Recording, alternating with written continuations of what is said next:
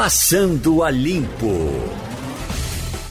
Hoje, quinta-feira, Passando a Limpo, no dia 26 de novembro de 2020, com Wagner Gomes, Romualdo de Souza e Vanildo Sampaio.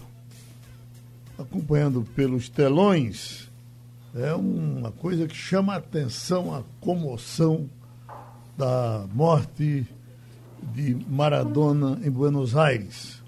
O corpo já sendo velado na Casa Rosada. Gente, há pouco eu vi um camarada com um 10 tatuado nas costas, com o nome de Maradona, bandeiras, uma loucura. E aí, é, é, há pouco o Ciro até me perguntava, tu achas que quando Pelé morrer vai haver essa comoção, a mesma coisa que está acontecendo na Argentina, acontecerá no Brasil? Me fizeram essa pergunta também ontem, Geraldo. Normalmente, normalmente Wagner, a gente uh, tem na, na, na imaginação os, uh, os, os, grandes enterros. Ninguém deseja que ninguém morra, mas uh, a gente já sabe, por exemplo, o enterro de Pelé deve ser uma coisa do outro mundo. O enterro de Silvio Santos, que sempre se fala nisso, o enterro de Roberto Carlos, devem ser os três, e a gente espera que demore muito a acontecer, uh, mas deve ser os que podem sacudir uh, uh, o, o, Brasil. Deixa eu perguntar, de, fazer uma pesquisa com vocês. Deixa eu perguntar logo a Romualdo de Souza. Você acha, Romualdo, essa comoção que você está assistindo com Maradona, será com Pelé daqui a 100 anos? Não, Geraldo, não é. Primeiro porque o brasileiro não tem toda essa paixão pelo ídolo como o argentino tem, como teve com Gardel, como teve com é, Evita Peron, como teve com Peron. Então, o argentino tem, é muito mais apaixonado, muito mais envolvido. Geraldo, ontem, quando eu fiquei sabendo, é, por meio do jornal El Clarín de Buenos Aires, da morte de Maradona, eu liguei para o meu sogro, que mora no interior, e ele ainda não sabia da morte de Maradona. Foi uma comoção generalizada. E aí ele me disse que na cidade, todo mundo lamentando profundamente, e as pessoas sem poder sair do interior para ir a Buenos Aires participar desse enterro. Ninguém pôde sair, por exemplo, das cidades de Córdoba, de Mendoza, de Santa Fé, para ir a Buenos Aires. Então, esse povo que está ali agora na Casa Roçada, acompanhando fazendo o velório de Diego Maradona, é, é, tudo gente que mora em Buenos Aires. Portanto, a comoção e essa paixão envolvente do argentino é, não, conta, não é, é, O brasileiro não tem, não tem tudo isso, não, Geraldo. Agora, tem a ver também, Romualdo, é, com a, a, a surpresa, né? Você. Os astrólogos nunca previam a morte de Maradona. Astrólogo agora deixou de prever depois da, da pandemia não tem mais previsão para nada. A gente está chegando ao fim do ano, até agora está todo mundo calado. Mas o, o, o, uh, o, fato, a gente sabia que ele tinha sido operado, uma cirurgia de cabeça, uma coisa delicada, tinha o problema da comorbidade da droga, mas realmente morrer e morrer aos 60 anos estava fora dos planos. Mas você diz muito bem, a todas as pessoas que conversaram comigo desde ontem, que perguntam isso, Aí eu vou lá, me remeto a, a, a Evita Peron, que Ivanildo certamente vai querer falar um pouco dessa história. O caso de Gardel, né? Que o Gardel não está enterrado no, em Buenos Aires, tá, Romulo? Tem aquela, aquela confusão com o Uruguai, que Gardel era é, é, é, de nascimento é, francês, criou o tango na Argentina, mas é filho de uma de uma uh, de uma uruguaia. Exato. Né? Então, mas a questão toda é a seguinte, Geraldo. É, se você. Imaginemos que Messi morresse hoje, Messi teria menos comoção do que Diego Maradona, porque Maradona jogou uh, boa parte da vida dele em Buenos Aires. Uhum. É, é, lembre-se, o Maradona sai, saiu da periferia de Buenos Aires para ser o craque que foi, ao contrário de Messi, por exemplo, que saiu cedo para ir morar no, na Espanha. Então, essa questão da comoção é realmente muito grande. Veja, eu acompanhei, eu estava na Argentina Quando eh, ocorreu a morte de um governador na cidade de Córdoba. Era apenas um governador, assim, em função de todo esse processo. Ele tinha sido embaixador do, eh, da Argentina aqui no Brasil, foi duas vezes governador de Córdoba, e quando eh, Miguel de la, oh, desculpe, Manuel de la Sota morreu, na cidade de Córdoba, primeiro foi feriado e pelo menos cerca de 300 mil pessoas, e isso faz uns 5, 6, 8 anos por aí, é, a, a, cidade de Córdoba parou para acompanhar o enterro do governador. Portanto, é, eu acho que no Brasil o fato mais marcante mesmo foi quando morreu Ayrton Senna. Mas dos ídolos que eu conheço no Brasil foi quando morreu Ayrton Senna, Geraldo. O Ivanildo, de onde vem essa, essa, essa ligação tão tão profunda dos, dos argentinos com os mortos? Geraldo, eu não sei. É, bom dia para você, bom dia para os ouvintes, bom dia para os companheiros de bancada. O que eu sei é o seguinte: no dia de finados, um dos túmulos mais visitados no cemitério da Recoleta é o de Evita Perón. Ah, o de, a, é, não, da, da, primeira mulher de Perón. É, pois bem, é, os argentinos cultuam seus mortos, como o Aldo acaba de falar. Sim. e cultua seus ídolos vivos, o que não acontece com a gente. Você veja o quanto Pelé foi criticado porque foi jogar nos Estados Unidos. Ele foi ganhar dinheiro, como todo profissional. É, Pelé foi criticado porque namorou com a loura, namorava com Xuxa e todo mundo caía de pau que ele devia com a preta. Quer dizer, não há essa cultura, essa cultura de cultivar os ídolos do brasileiro é uma questão histórica, mas a gente vai ter que conviver com ela. Eu duvido muito que quando um dia Pelé vier a nos faltar, como dizia o doutor Roberto Marinho, haja no Brasil a, a, a, manifestação que você vê agora na Argentina em relação a Maradona. Uhum. E olha que Maradona foi, foi um jogador de futebol fora de série, extraordinário, mas era uma pessoa cujas, é, cujos defeitos também se expunham uhum. e que não era uma unanimidade é, diante das famílias. Mesmo assim, tem uma é, homenagem póstuma que se estende pelo mundo. Questão de cultura que a gente não tem. Não o, tem nesse campo de é, cultivar seus ídolos. O, Wagner, e a gente também realmente, como destaca o Ivanildo, a gente adora ver defeito, né? O é. brasileiro, né? Você quando fala de Pelé o tempo todo, Pelé teve uma vida é, reta do começo ao fim, Pelé não se meteu com droga, Pelé. Aí o cara diz, não, mas ele não foi pra rua com bandeira, defendendo os negros.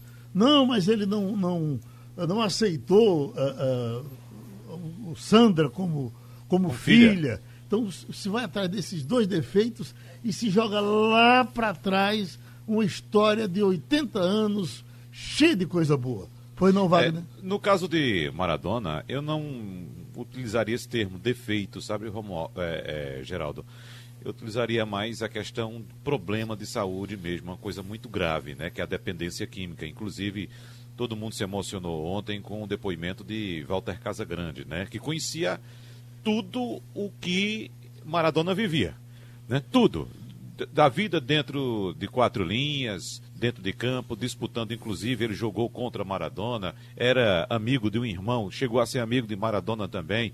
E os dois dependentes químicos, então ele conhecia tudo. Então ele é, prestou um depoimento ontem bastante emocionado e que chamou a atenção de muita gente também para o cuidado que todos nós devemos ter com uma questão como essa, né? Não é questão de apontar o dedo somente, ah, fulano é, é dependente químico. Não, uma pessoa que precisa de ajuda. Como ele foi ajudado, ele, Casa Grande, foi ajudado e conseguiu dominar, né? O, o pelo menos até agora, a dependência. Ele se declara limpo já há algum tempo, mas ele sabe que ele é dependente químico. Então, ele ressaltou essa questão de muitas pessoas no entorno de Maradona, de querer é, explorar a vida dele, e achava bonito, engraçado aquele jeito dele, ele drogado aparecendo em vídeos. Enfim, ele foi muito explorado, inclusive pela própria Federação de Futebol da Argentina. Então, é, agora, voltando à questão da paixão do argentino pelos ídolos, tudo que Romualdo falou, até porque Romualdo tem um pezinho na Argentina, conhece muito mais do que a gente, ele eu, eu, não coloco nada a mais, não acrescento nada. Inclusive, Geraldo, eu estou vendo aqui uma foto que deve estar correndo o mundo de um, um argentino agora ajoelhado na Praça de Maggio. Rapaz, ele está no desespero, está amparado por um amigo. É como se fosse assim a morte de um pai ou de um filho, entendeu? Mas é um negócio impressionante. E outra coisa também que colabora ainda com esse drama, para que esse drama seja maior na Argentina, é que Diego Maradona estava na ativa ainda, né, trabalhando no futebol como técnico, né, e sempre se envolvendo na vida social da Argentina. Enfim, tinha uma vida bastante ativa. Em relação a Pelé, que você tocou, temos também a nossa questão de não ter essa paixão que o argentino tem pelos seus ídolos. E Pelé também, como você bem disse, teve uma, uma vida, ou tem uma vida ainda, né, bastante correta né, na linha. Ele criou, de fato, um personagem no atleta de futebol Pelé. Ele separa quando ele fala Pelé de Edson Arantes do Nascimento. Ele fala o Pelé, né, ele não fala é, eu, ele fala em, em terceira pessoa. E, e, devido à correção dele, Geraldo, é evidentemente que quando chegar a hora de Pelé, ele vai ter muitas homenagens no mundo todo, mas nada que se compare a isso que está acontecendo na Argentina hoje. Agora, Geraldo, por gentileza, tem um detalhe importante, se me permite, é o seguinte, o Diego Maradona era o grande jogador de futebol, é, há quem diga, e aliás essa foi uma das razões pelas quais o presidente do Brasil até agora, 9 horas e 13 minutos, não se manifestou sobre a morte de Maradona, ele se envolveu politicamente com vários projetos na Argentina, é, diferentes projetos na Argentina, desde ser contra a derrubada de barracos na periferia de Buenos Aires, até estar do lado dos Kirchners, em, é, tanto do Néstor como da Cristina, em várias situações, ou está do lado de Cuba, ou está do, está do lado de Dilma Rousseff, Rousseff, ou está do, do lado de Lula, então, eh, e também da Venezuela. Tem esse detalhe importante. Agora, por outro lado, Diego Maradona era o tipo do cara que tirava literalmente a camisa para dar de presente a alguém.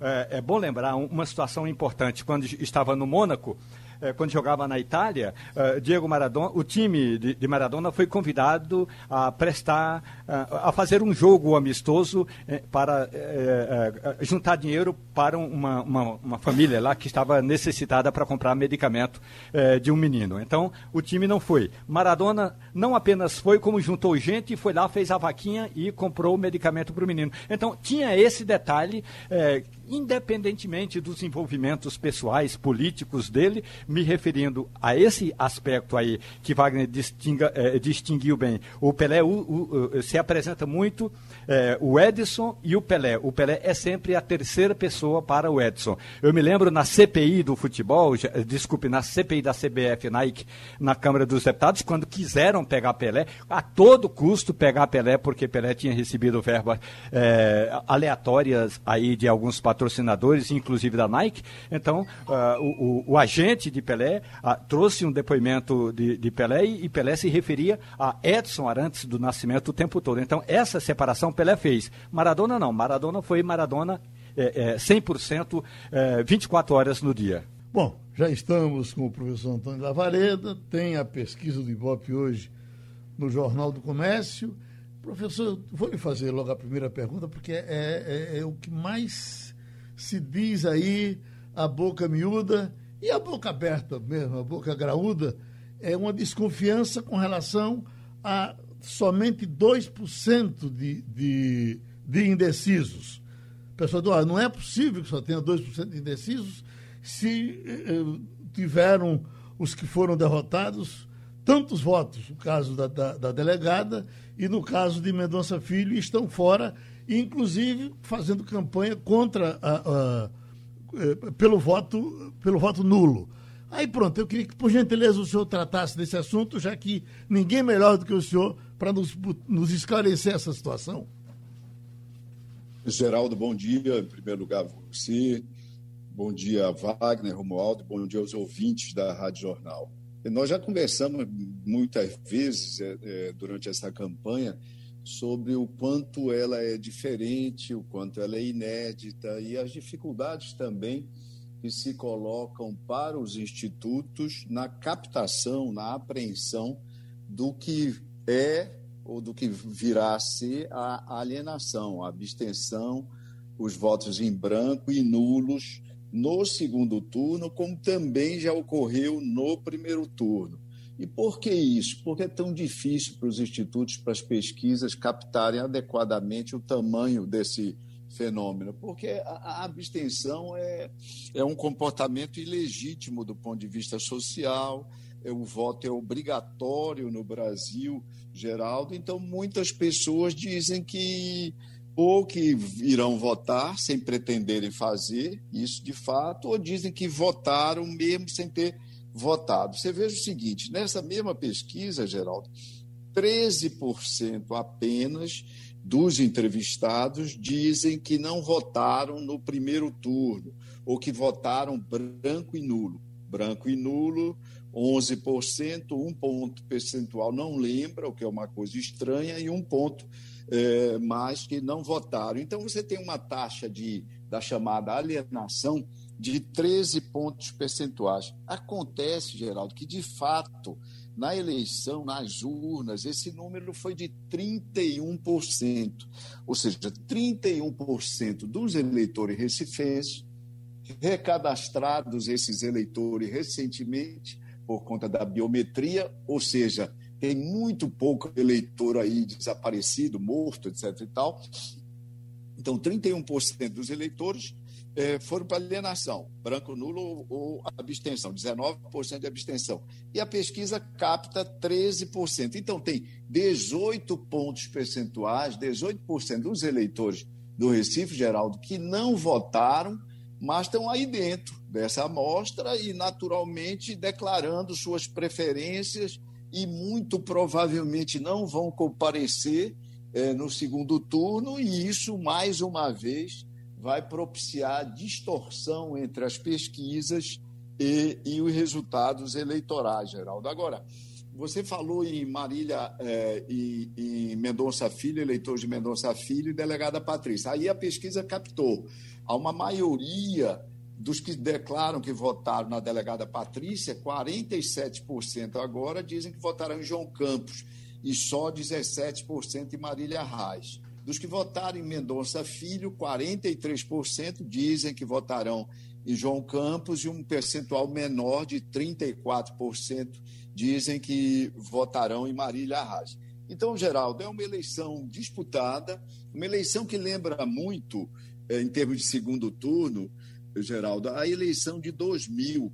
Na eleição de 2000, você teve viradas e viradas do, entre o primeiro e o segundo turno.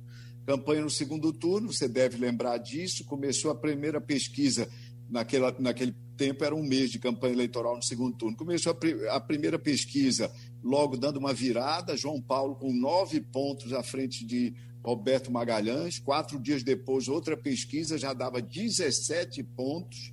Uma semana depois tinha virado e Roberto Magalhães colocou 13 pontos de dianteira sobre João Paulo. Depois os números eh, mudaram novamente, estabeleceu-se um empate, um empate nominal, inclusive, 46 a 46 da época. Eh, durante uma série de três pesquisas divulgadas. Eh, os eleitores foram para as urnas, a pesquisa da véspera dava dois pontos de vantagem para Roberto Magalhães, terminou perdendo por 0,76.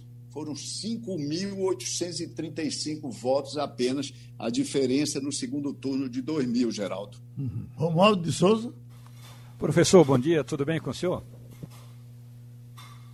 Me diga dia, uma Romualdo. coisa, a a preocupação em alguns. Quer dizer, a preocupação agora, professor, é fazer com que o eleitor, eu não diria o indeciso, mas o, eleitor que não está é, propenso a votar em nenhuma das duas candidaturas, é, vote em uma dessas candidaturas. O senhor acha que, pelo que tem aparecido no guia eleitoral, qual é o convencimento que o, que o eleitor indeciso está tendo para fazer esse sacrifício e votar? Ô, Romualdo, é, é, difícil a gente imaginar, o, o, vendo exatamente o, o, guia eleitoral, imaginar qual é a leitura que os eleitores, né, que, que os eleitores fazem a partir daquele conjunto de informações. Você é uma pessoa especialista na área de comunicação e sabe que um desafio é a decodificação das informações que são transmitidas e essa decodificação sempre é diferenciada, seja, nos seja pelos demográficos, seja pelos recortes atitudinais. O certo é que tem um, um dado, é, é, essas mensagens naturalmente de conflito, de confronto, bom nós lembrarmos que a eleição no segundo turno ela tem uma variável que é a variável fundamental, se sobrepõe a todas as demais para ditar resultados, que é a variável rejeição. é, os franceses, eu sempre lembro isso, os franceses que fazem é, eleições de segundo turno há mais tempo, muito mais tempo que, o, o, que nós no Brasil, eles têm um adágio, uma, uma frase, um conceito que é o seguinte: no, no, segundo turno, não se trata de um candidato que ganha a eleição, trata-se de, um de um candidato que perde a eleição por conta, obviamente, da sua rejeição.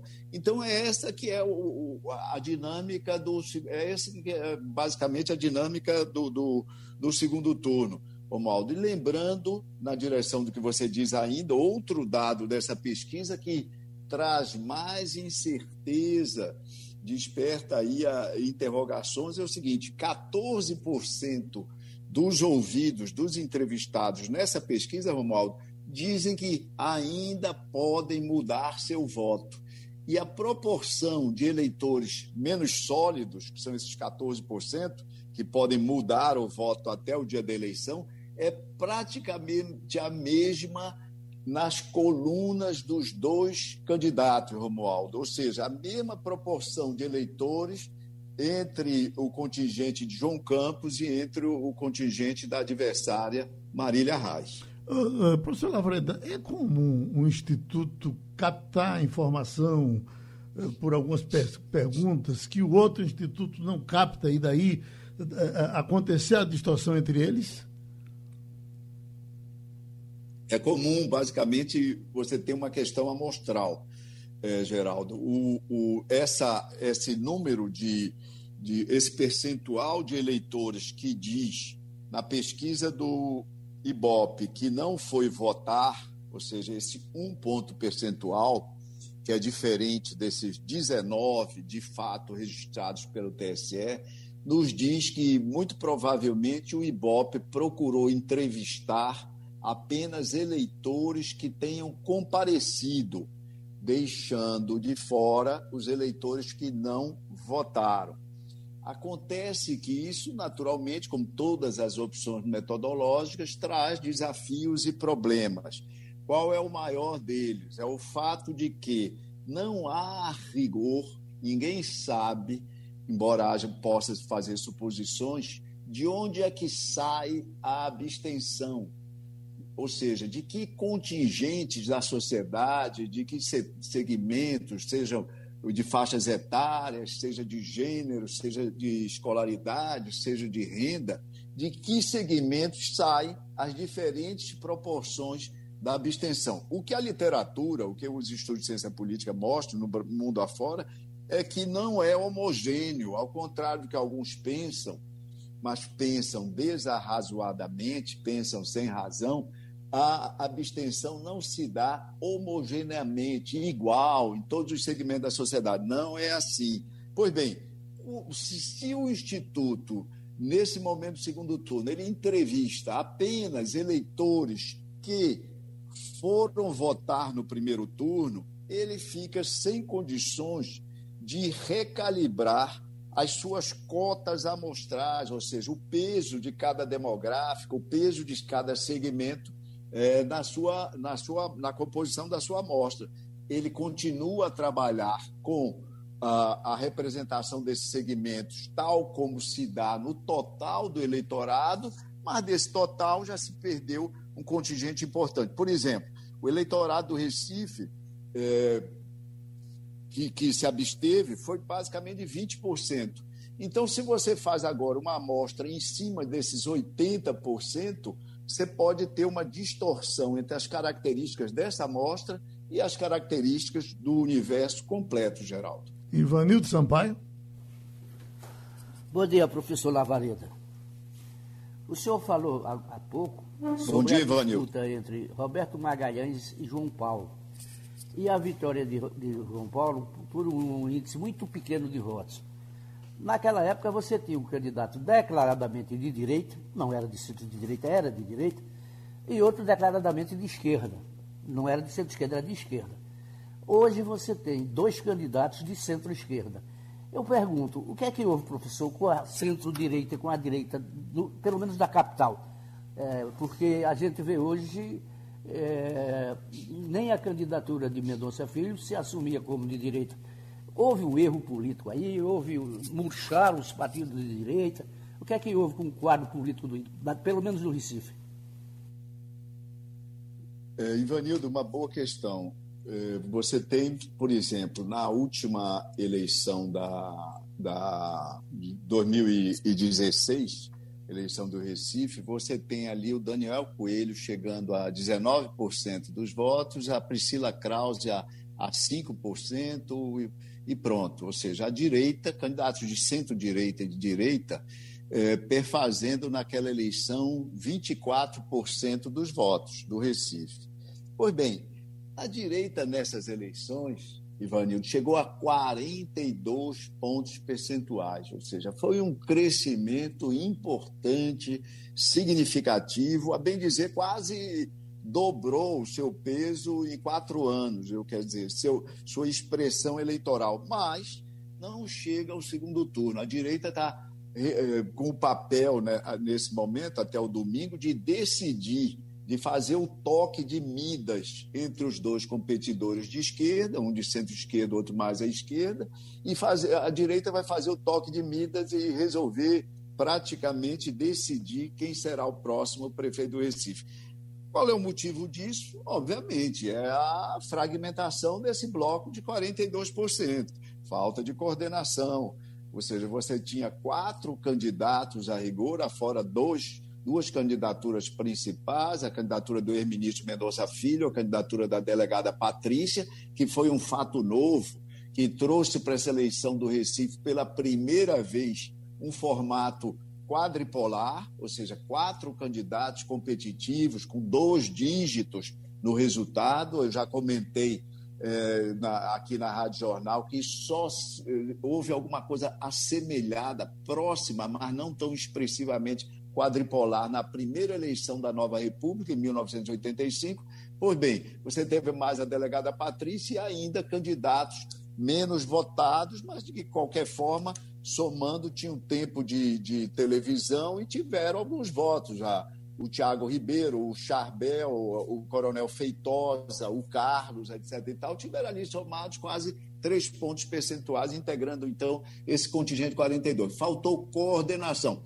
É, faltou coordenação, Ivanildo, faltou coordenação. Ou seja, as oposições em Pernambuco e no Recife em especial não tiveram a, a, a suficiente capacidade de coordenar a sua oferta de candidaturas, Ivanildo. E por isso a direita está fora do segundo turno, embora presente eleitoralmente eh, vá, eh, vá decidir o resultado da eleição. Wagner Gomes.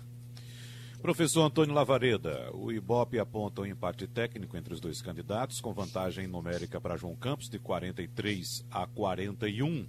E nós temos ainda 15% de brancos ou nulos, o mesmo percentual da pesquisa anterior realizada em 18 de novembro. Nós acompanhamos nos últimos dias, professor, um ataque muito forte por parte da candidatura do PSB contra a candidatura de Marília Arraes. No entendimento do senhor, qual deve ser a estratégia de comunicação dos dois candidatos para tentar tirar votos desse poço de 15% de brancos e nulos?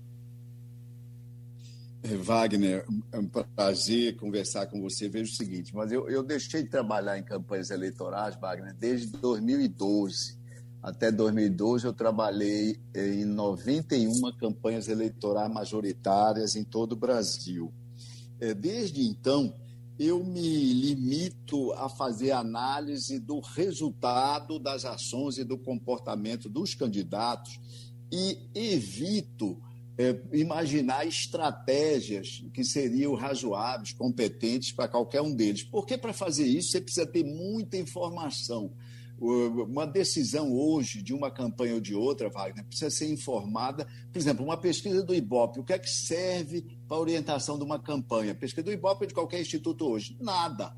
Essas informações marcam apenas a, a, a corrida eleitoral, são interessantes para, para o público, mas elas não trazem informações estratégicas. Então, as campanhas hoje têm trackings internos, têm qualitativas diárias, pesquisas qualitativas diárias e é com base nelas que se pode fazer uma, a identificação de um caminho, de um rumo para uma pesquisa para outra. Eu sempre lamento quando vejo colegas meus, cientistas políticos, sociólogos, especialistas em comunicação, etc. e tal, estarem formulando hipóteses do que um candidato ou do que outro candidato deveria, deveria fazer para ter êxito nessas circunstâncias, porque, de fato, são comentários que, que não estão baseados na massa, no arsenal de informações que as campanhas detêm e que são absolutamente necessárias para uma formulação razoável nessa direção.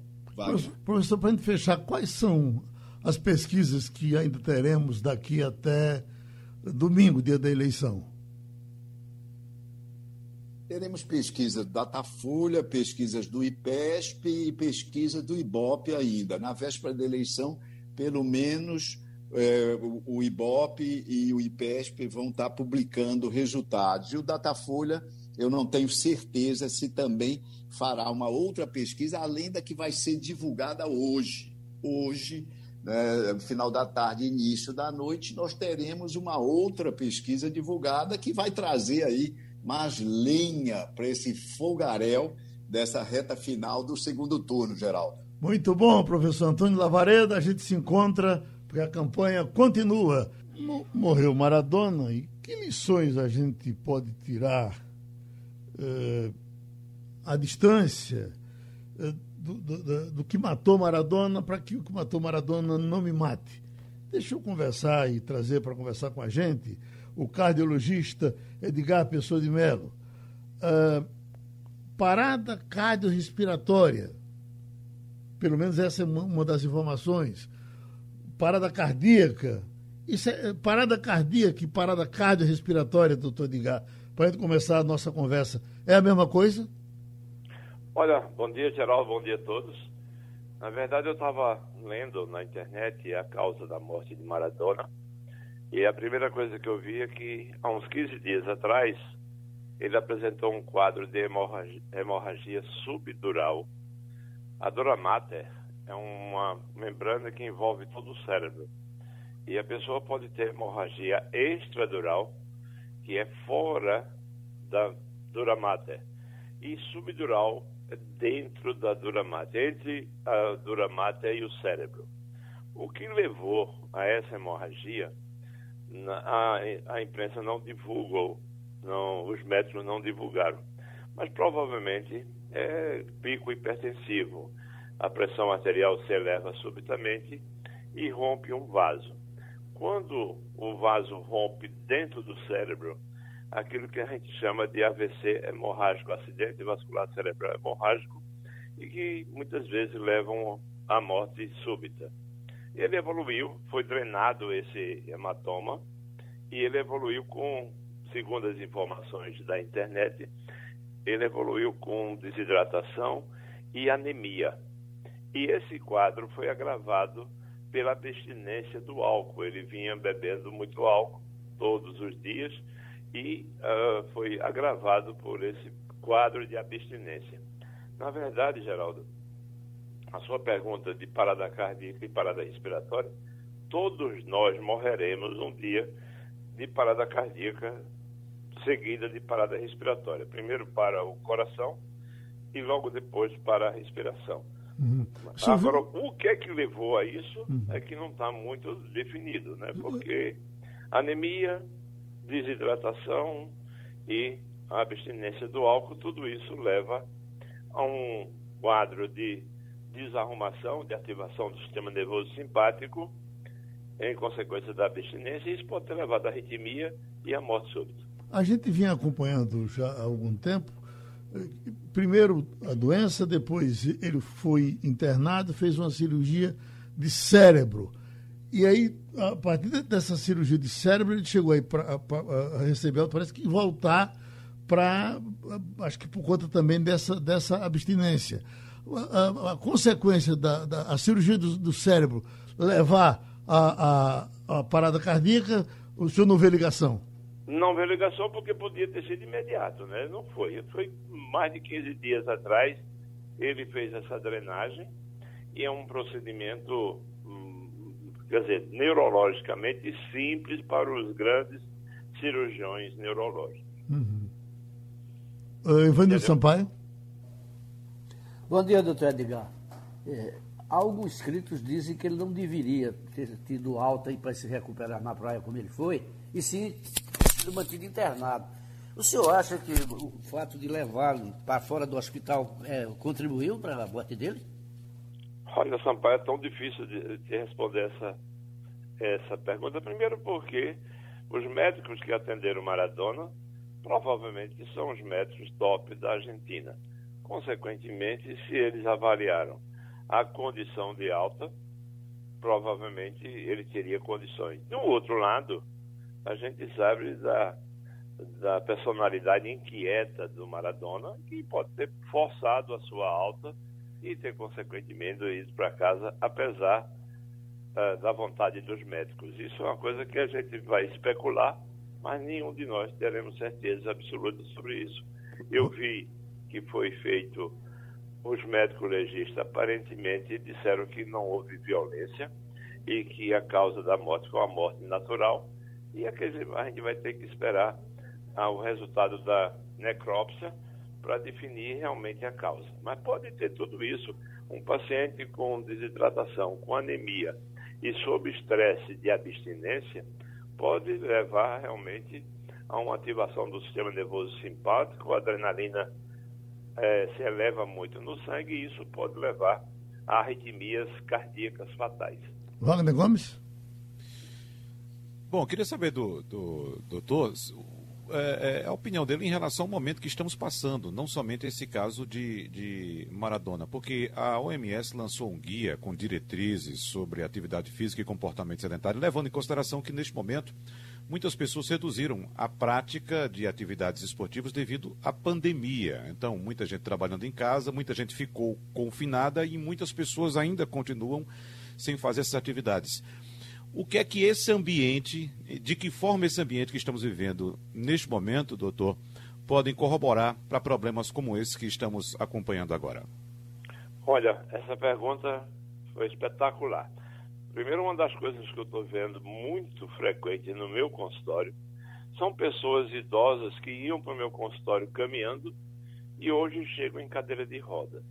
Primeiro, com a causa, a idade, o aumento de peso do confinamento, da quarentena e, consequentemente, quatro, cinco, seis meses sem caminhar. Essa, esses idosos ficam em casa, perde a força do, dos membros inferiores e aumenta o peso, torna incompatível com a força muscular das pernas e perde a sua mobilidade. Nas pessoas mais jovens, que passam quatro, cinco meses sem fazer uma atividade física, é, perde completamente o condicionamento físico e a volta à atividade física requer uma avaliação cardiológica, cardiorrespiratória, para que essa pessoa possa voltar à atividade física. Voltar à atividade física mais é, intensa, sem um, uma orientação de um professor de educação física e de um médico, é extremamente de risco para essas pessoas terem problemas de, eh, de doença coronária, de infarto e, e levar até a morte se, se essas pessoas se expuser a se, se expuserem a esse tipo de atividade física. Romualdo de Souza. Professor Edgar, muito bom dia para o senhor. O que falta para que a medicina é, é, ajude as pessoas que são dependentes de álcool a convencê-las de que essa dependência é eterna, não tem uma dependência temporária. Todos os estudos apontam, professor, que quem é de fato dependente de álcool vai carregar essa dependência para o resto da vida. Então fica há sempre uma brincadeira, não, vai passar, ou é um pequeno gole. E no caso específico de, de que estamos falando, um dos médicos especialistas e que tratou no princípio de Diego Maradona, ele disse o seguinte: disse a Maradona, olha, você tem dois problemas genéticos genéticos. Um deles é a dependência do álcool. Você nunca vai se ver livre disso. Ou você cuida, ou você vai cedo embora. O que pode ser feito para que a medicina seja um pouco mais, digamos, pragmática, agressiva nesse sentido? Romualdo, bom dia. Primeiro, um prazer voltar a falar. Estou com saudade do café que você me fez tomar. E agora não esqueci o, o paladar. Um bom dia para ti. Agora, que bom. Essa pergunta que tu fizeste, a gente nasce com um defeito de uma falta de enzima da metabolização do álcool. E essas pessoas que têm esse defeito genético têm alta propensão de desenvolver é, o alcoolismo, a dependência do álcool. E esse defeito genético, Maradona é, tinha esse problema e é muito difícil. As drogas, o tratamento psiquiátrico, os psicológicos, é extremamente difícil você ter conhecimento do, das associações do Alcoólicos Anônimos que presta um relevante serviço à sociedade, mas muitos saem de lá e têm a sua recaída e basta um gole. As pessoas que têm dependência ao álcool tomam um gole e já não para mais, porque o cérebro é, não consegue metabolizar e esse álcool é ingerido em excesso e vem a danificar completamente a saúde. Então, é um problema extremamente sério. A medicina até hoje não tem uma maneira de resolver esse problema genético. Futuramente, com certeza, nós vamos ter como cura genética disso a incorporação de um segmento de um, de um cromossoma a, a, ao gene humano possa corrigir. Mas isso é coisa ainda para a próxima década lá nos países desenvolvidos. A gente está muito longe de resolver isso e o que a gente vê na prática é que o alcoolismo leva à destruição familiares e leva à destruição da pessoa e à morte. O que se diz, doutor Edgar, era que a dependência de Maradona ia muito além do álcool, né? ia para coisas mais pesadas que talvez estimulassem mais os problemas de saúde, né? Olha, Geraldo, essa pergunta tua, eh, essa colocação é fantástica, porque ele consumiu até cocaína, e muita, né? Agora, provavelmente no momento a, as informações que a gente tem é que não houve consumo de cocaína. Se houve consumo de cocaína, outra possibilidade é infarte, que a cocaína leva a espasmo da coronária e a infarte súbito. A coronária se fecha, a coronária se contrai e oclui completamente a passagem do sangue, levando ao infarte e à morte súbita. Mas a gente não tem informação se houve consumo de cocaína, porque tudo isso é guardado a sete chaves por, pelas pessoas, pelos familiares. A gente agradece ao cardiologista Edgar Pessoa de Melo. Eh, as pessoas estão querendo ainda opiniões com relação à, à comoção da morte de, de, Maradona e comparar com coisas que aconteceram aqui pelo Brasil. Por exemplo, tem aqui a Jamerson dizendo o velório de Luiz Gonzaga aqui no Nordeste também teve comoção. Veja, o, o, o velório de Luiz Gonzaga foi uh, muito abaixo do que se poderia esperar quando com a morte de um ídolo como Luiz Gonzaga foi no Brasil todo, em especial do Nordeste. Luiz Gonzaga já vinha doente há muito tempo, internado, era uma morte esperada, e aí, por essa razão, deve ter sido uma das razões de não ter tido uma, uma, uma comoção grande. Eu, se você quiser comparar, por exemplo, a morte de Chico Sainz, que eu fui para o enterro aqui do cemitério de Santa Amaro, com a, a, a de Gonzaga, o Recife ferveu com o enterro de Chico Sainz. Aqui Gonzaga foi tirado do Recife, foi levado para Exu, aí em Exu realmente o, o Brasil todo correu para lá. Aqui uh, uh, uh, temos um, um, um, sepultamento histórico, uh, Ivanildo, que foi Alcide Teixeira, Marcos Freire, mais recentemente Eduardo Campos. A impressão que me dá é que talvez uh, uh, Reginaldo Rossi, que morreu bem recentemente aqui, comparado com Luiz Gonzaga, Reginaldo Rossi teve uma movimentação espantosa. A gente que acompanhou aqui, da Assembleia até o, Morada da Paz, foi praticamente uma fila só até chegar no Morada da Paz. O, o, o sepultamento de Reginaldo Rossi foi revolucionário. Tem alguma coisa a acrescentar, Ivanildo? Ô, Geraldo, eu queria lembrar aqui o sepultamento de Garrincha. Sim. Não tinha 30 pessoas. Uhum. Então você veja que nós não cultuamos os nossos ídolos, principalmente no campo do futebol. Uhum. Não é? Ah, aqui no Recife eu não, não, não, alcancei, não, era, não morava aqui, era menino, era criança, mas falam que o sepultamento de Agamenon Magalhães é, levou uma multidão até então jamais vista. Deve ter sido, né? No Rio de Janeiro, Uhum. um sepultamento, ou no Sul, não sei se foi Rio ou São Paulo, mas Chico Alves, na época dele, Uhum. como- criou comoção e foi o enterro que virou é, histórico, né? Se você pega as coleções antigas das revistas que falam disso, a revista Cruzeiro, por exemplo, chamou, deu, deu capa com isso e publicou várias páginas lá dentro, com a matéria sobre a vida de Chico Alves, e a multidão presente eh, no túmulo, no enterro dele. Então, são, são realmente alguns episódios que você conta no dedo de uma mão que levaram multidões para o cemitério. É, não, não é uma tradição, acho que não é uma tradição do nosso povo, é uma cultura do nosso povo, fazer o que os argentinos fazem. né? Eles cultuam seus ídolos, é, homenageiam seus mortos e não esquecem depois que o cara morre. Continuam visitando o túmulo, enfim. Não é, não é a- a- a- tanto é que os argentinos, a música deles é o tango, a da gente é o samba.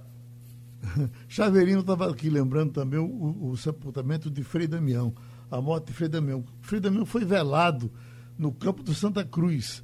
Até Gino César, que era tricolor, reclamava que disse que desde que Frei Damião foi velado no campo do Santa Cruz, nunca mais o time deu certo. Mas, a, a, a, no caso, a, Frei Damião era um líder religioso, o que se diz, inclusive, era que Frei Fernando, que era um estrategista, quando ele botou aquela igreja de Frei Damião ali perto do, do Aeroclube, era porque ele achava que ia ser tanta gente ali para visitar que eh, eh, a igreja ia terminar ficando com o terreno do Aeroclube. O Estado não teria outra opção a não ser essa. Não aconteceu assim. As visitas foram limitadas, o que nos leva a, a, a entender que nós aqui não temos essa mesma ligação com os mortos que os argentinos têm. Oi, Wagner. Na Argentina, Geraldo, é diferente. Não é comoção, é loucura. Já houve tumulto hoje na Casa Rosada para a visitação para o velório de Maradona. Então, a foto que eu, que eu relatei aqui, que eu vi pela internet, de um cidadão argentino ajoelhado na Praça de Mádio, com as mãos para cima, né, cabeça inclinada, um drama enorme, entendeu? Então é totalmente diferente. Lá, de fato, é o culto à personalidade do ídolo. Isso aí não resta dúvida. Aqui, claro que há comoção, as pessoas ficam tristes, acompanham os velórios, os enterros, enfim, é natural. A gente sente falta daquela pessoa que se vai, daquelas pessoas que participaram da vida da gente de uma forma ou de outra, mas na Argentina é diferente, é paixão, é loucura. O, o, o Romualdo de Souza, eu como matuto, sou fã do enterro com muita gente. Quando você morrer, eu vou lhe enterrar na Argentina, tá certo? Olha, Geraldo, eu estava pensando exatamente é, nesse sentido. É, é, claro que havendo uma, é, uma, uma passagem, como dizem alguns especialistas, quando você vier a morrer, eu acho que o Recife vai literalmente parar por causa do seu envolvimento, do seu papel na comunicação no Recife. Já no meu caso, eu sou menos, digamos, popular do que você, então tem a ver com isso. Agora, Geraldo, lembre-se bem que quando morreu Tancredo Neves, que houve o cortejo de Tancredo Neves, Geraldo, aqui em Brasília, os aviões da Força Aérea Brasileira passaram duas horas no cortejo entre o aeroporto e o Congresso Nacional. Então, alguns ídolos é, são ídolos da política. Agora, do futebol, a gente vê menos. O, o, o, o, Ivanildo lembra bem, quando foi o enterro de Mané Garrincha, pouca gente esteve presente. Então, Geraldo, talvez a gente precise se lembrar dos nossos mortos antes deles morrerem, ou seja, de prestar uma solidariedade quando eles estão vivos, porque tem muita gente que foi ídolo da gente e que hoje está precisando de apoio, de ajuda, e a gente nem se lembra deles, por exemplo, nas casas eh, de artistas, eh, como por exemplo no Rio de Janeiro, que Ivanildo conhece muito bem. Ali, no Retiro dos Artistas, tem muita gente que fez muito sucesso, que foi, foi muito ídolo da gente, e a gente nem se lembra mais dele e ainda estão vivos, Geraldo. Só uma coisinha, Geraldo. Eu, eu, Wagner, só para não esquecer, eu estou acompanhando aqui o sofrimento do meu amigo Adelmo, que foi o chamado Pelé Branco, ídolo do Esporte Clube do Recife, foi campeão também pelo Santa Cruz, e estou acompanhando aqui o sofrimento dele para conseguir um médico para tratamento eh, que fica difícil conseguir. Quer dizer, na verdade, esse recado é importante. vamos cuidar dos vivos também, mesmo que na hora que, que, que morrer a gente chore. Pois não, Wagner? Até porque, Geraldo, há uma diferença também entre morrer na atividade Sim. e morrer esquecido no leito de um hospital, às vezes, às vezes sofrendo, né? E às vezes as pessoas até entendem que aquela morte naquela hora é até bem-vinda porque acaba com o sofrimento da pessoa, né? Abrevia o sofrimento da pessoa. Mas uma morte em plena atividade é muito chocante. Você sabe muito bem disso. Eu quero dizer que nós aqui, eu, você, Romualdo, Ivanildo, ainda vamos aguentar uns três ou quatro anos todos fiquem tranquilos, tá certo? Deve não passando a limpo. Passando a limpo.